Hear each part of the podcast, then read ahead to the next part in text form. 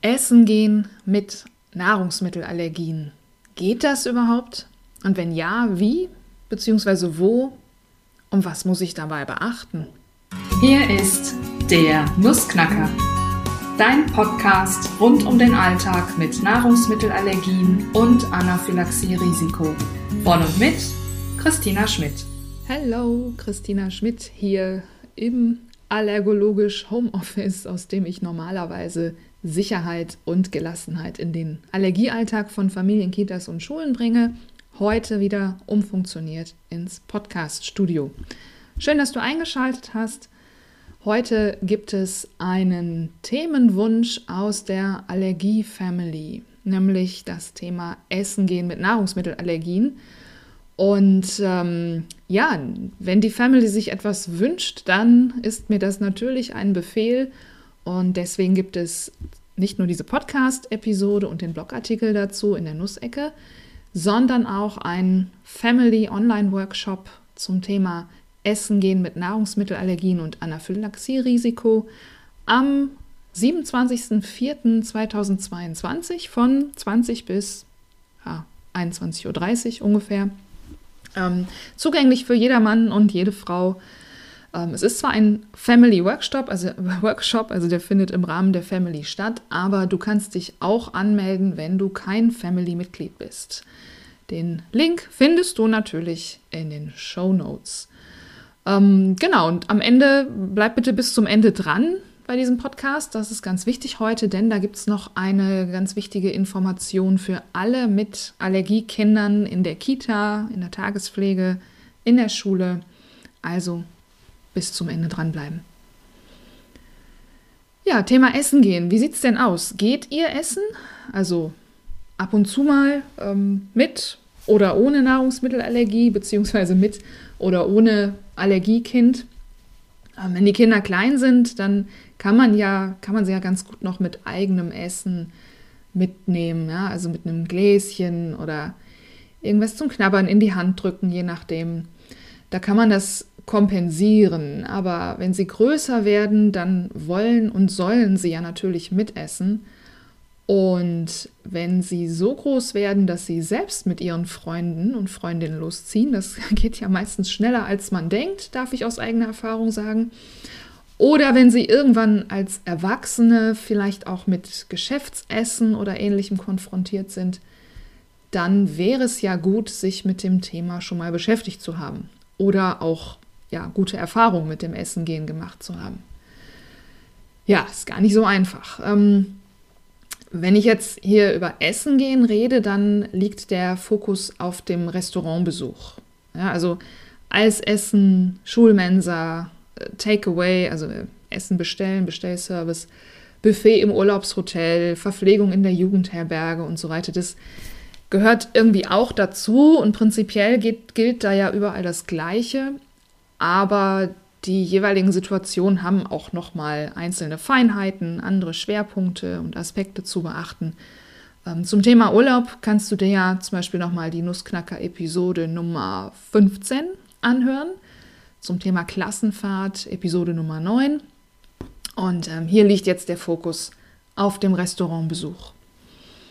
Und die erste Frage, die ich dazu stelle, ist, geht das überhaupt? Also kann man mit Allergien essen gehen? Und äh, du ahnst es schon, grundsätzlich ja, natürlich. Kann man auch mit Allergien essen gehen, so wie man überhaupt theoretisch alles machen kann, mit und trotz Allergien. Mm, nach dem Motto, nicht die Allergie bestimmt unser Leben, sondern wir bestimmen unser Leben mit der Allergie. Die Frage ist immer nur, wie? Also auf welche Art und Weise und unter welchen Voraussetzungen man etwas machen kann.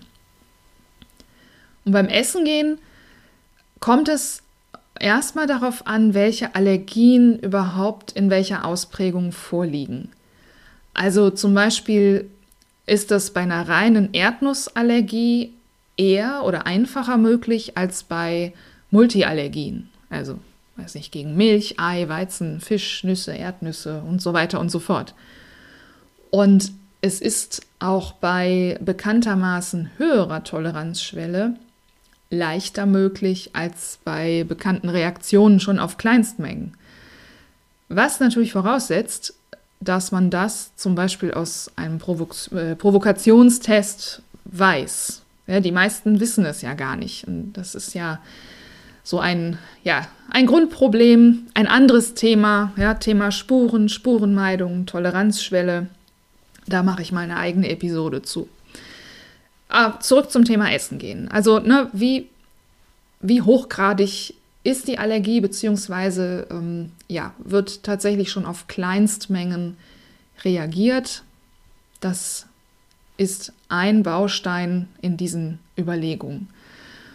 Und dann ist das schon auch eine Frage des Wohlfühlfaktors, je nach Situation. Also muss ich essen gehen, weil das zum Beispiel ja, bei einer Familienfeier, ähm, die in einem Restaurant stattfindet oder bei einem geschäftlichen Anlass oder so, ja, also ist es eine, in Anführungszeichen, eine, eine Zwangssituation, die sich ergibt und an der ihr teilnehmt.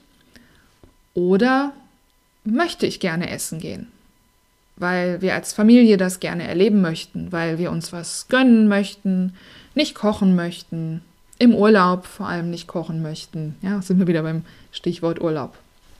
Also Essen gehen ist nicht gleich Essen gehen.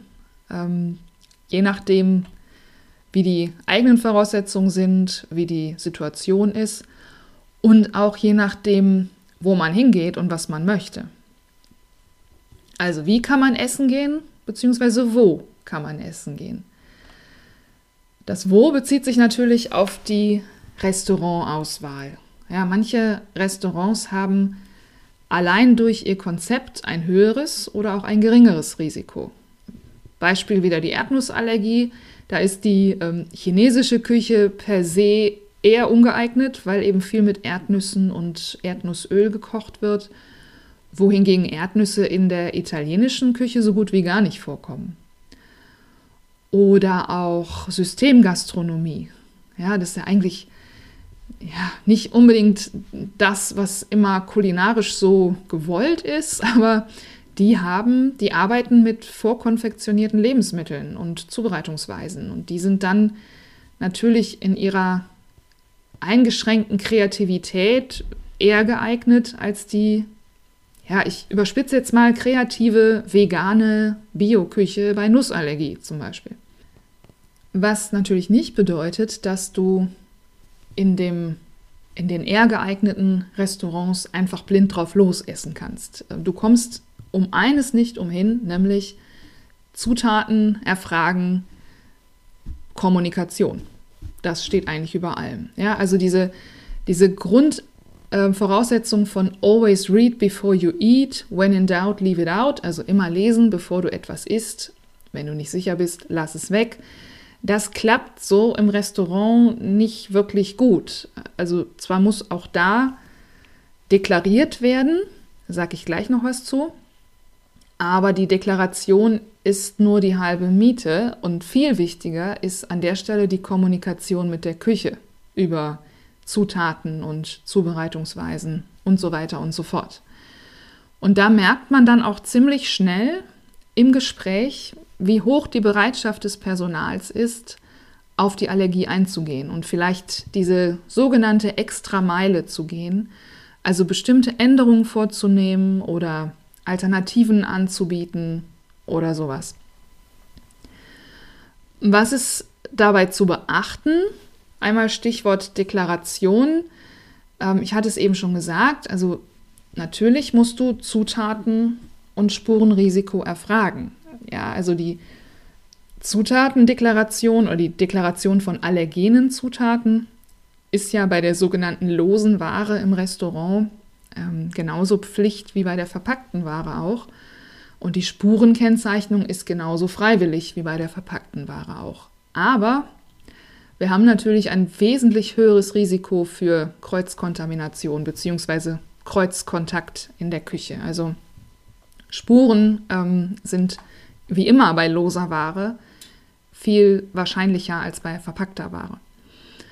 Und wir haben in Deutschland diese etwas besondere Kuriosität bei der losen Ware, dass ähm, Allergene zwar gekennzeichnet sein müssen und äh, das auch schriftlich, aber diese schriftliche Kennzeichnung muss nur irgendwo vorhanden sein. Also es muss irgendwo stehen und die mündliche Auskunft reicht.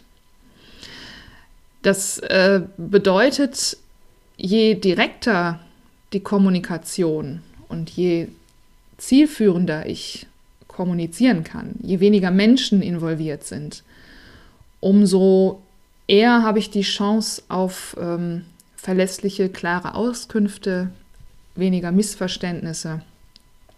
Und ähm, ja, generell empfiehlt es sich einfach vorher auch anzufragen und äh, zum Beispiel für Familienfeiern vorab einiges abzuklären, um Enttäuschungen vor Ort vorzubeugen. Was bei all dem nicht zu vernachlässigen ist, ist deine oder auch eure persönliche Komfortzone, also das Bauchgefühl dabei. Ähm, da schließt sich so ein bisschen der Kreis zum ersten Punkt, nämlich wie stark ist die Allergie ausgeprägt und ähm, wie ist der individuelle Umgang damit. Ja, wie du bzw. ihr als Familie individuell damit umgehen könnt, wie ihr konkret mit Restaurants vorab und bei der Bestellung zielführend kommunizieren könnt und wo die Allergie-Stolperfallen konkret lauern im Restaurant und wie du sie umgehen kannst. All das wird Thema im eingangs erwähnten Online-Workshop sein. Ich sage es nochmal, am 27.04.22 ab 20 Uhr Link zu allen Infos und zur Anmeldung in den Show Notes. Für heute halten wir erstmal fest, ja, Essen gehen ist auch mit Nahrungsmittelallergien möglich. Es kommt allerdings darauf an, welches Restaurant man auswählt wie man dort kommunizieren und welche Informationen man bekommen kann und wie am Ende das eigene Bauchgefühl mitspielt. Und über eins müssen wir uns, glaube ich, immer klar sein. Es gibt einfach keine 100% Sicherheit im Leben. Ja, ein gewisses Restrisiko, ein Lebensrisiko haben wir alle. Und bei Nahrungsmittelallergien ist dieses Risiko, in Klammern leider, um eine zusätzliche Komponente erweitert, die wir aber mit entsprechender Aufklärung, mit wichtigen Informationen und mit gründlicher Kommunikation minimieren können. Nicht zuletzt auch mit den Notfallmedikamenten als wirksames Backup, weil dafür haben wir sie, vorausgesetzt, man wendet sie richtig an, also vor allem den Adrenalinpen. Äh, auch das äh, ja, ist ein eigenes Thema für eine eigene Episode. Ähm, es ist aber unterm Strich eben immer ein Abwägen des individuellen Risikos und auch der individuellen Risikobereitschaft. eines möchte ich euch auf jeden Fall noch mitgeben, wenn ihr vielleicht wegen der Allergie eures Kindes gar nicht essen geht, dann tut das doch zumindest ab und an mal zu zweit als Eltern. Ja, Elternauszeiten sind so wichtig und es kann ja zum Beispiel mal das schöne Abendessen sein, das man sich in einem schönen Restaurant gönnt. Noch ein Episodenthema. Elternauszeiten. Ja, siehst, du siehst schon, die Themen gehen nie aus. Ich werde noch viele Podcast-Episoden erstellen. Ja, für heute ist erstmal gut. Wir vertiefen das im Workshop am 27.04. und ich lade dich herzlich dazu ein. Wie gesagt, Link in den Show Notes. Und anfangs hatte ich ja gesagt, bleib bis zum Schluss dran. Es kommt noch was zum Thema Kita und Schule. Und zwar startet im Mai wieder meine jährliche kostenfreie Themenwoche Kita und Schule mit Anaphylaxie-Risiko. Ähm, wenn dein Kind in die Kita, Tagespflege, Grundschule, weiterführende Schule kommt oder vielleicht auch schon da ist, aber es nicht so rund läuft, dann melde dich gern zur Themenwoche an und wir widmen uns in den fünf Tagen sehr, fokussier sehr fokussiert den Themen Kita und Schulverpflegung, Notfallmedikamente, Kommunikation mit der Kita und Schule, wie du dein Kind stärken und wie du Erzieherinnen und Lehrerinnen gut schulen kannst. Die Themenwoche findet schon zum vierten Mal statt und das ist einmal eine sehr ergiebige energiereiche Woche für alle, die sich aktiv beteiligen. Und ich freue mich da jetzt schon drauf. Also, du bist herzlich eingeladen, sei dabei. kostet nichts, kann nur helfen.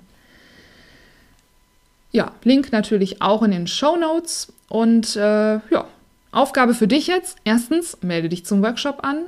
Zweitens, melde dich zur kostenfreien Themenwoche an. Und drittens, geht mal schön zumindest zu zweit zusammen essen. So viel für heute. Kann Spuren von Wissen enthalten. Tschüss.